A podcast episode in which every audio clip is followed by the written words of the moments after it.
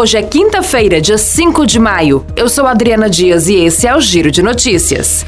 A criação do piso salarial da enfermagem para enfermeiros, técnicos e parteiras foi aprovada nesta quarta-feira pela Câmara dos Deputados, por 449 votos favoráveis a 12 contra.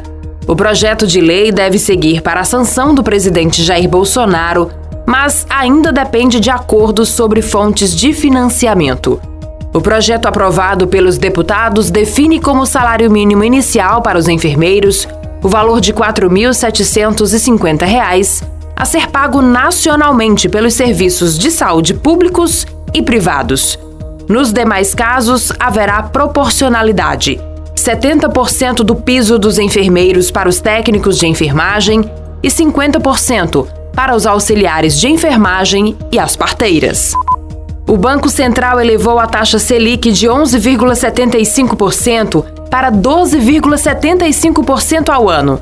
O aumento representa 10 aumentos seguidos da taxa básica de juros. Após o decreto do aumento, a Selic alcançou o maior patamar desde fevereiro de 2017, 13%.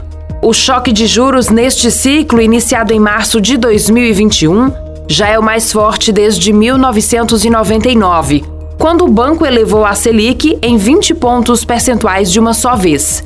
A elevação da taxa de juros reflete em taxas bancárias mais elevadas, além de influenciar negativamente o consumo da população e os investimentos produtivos. O presidente Jair Bolsonaro assinou uma medida provisória que permite que mulheres sejam reembolsadas pelo pagamento das creches para os filhos ou saquem recursos do FGTS para custear essa despesa.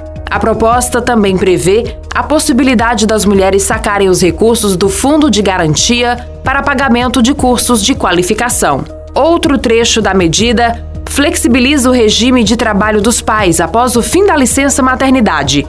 Pelo texto enviado ao Congresso, os pais poderão adotar regime de trabalho em tempo parcial, regime de compensação por banco de horas e jornada de 12 horas de trabalho com 36 horas de descanso. A norma ainda autoriza a antecipação de férias para os pais e a flexibilização dos horários de entrada e saída. Esse foi o Giro de Notícias com a produção de Igor Silveira e a sonoplastia de André do Vale. Essas e outras notícias você encontra em gcmais.com.br.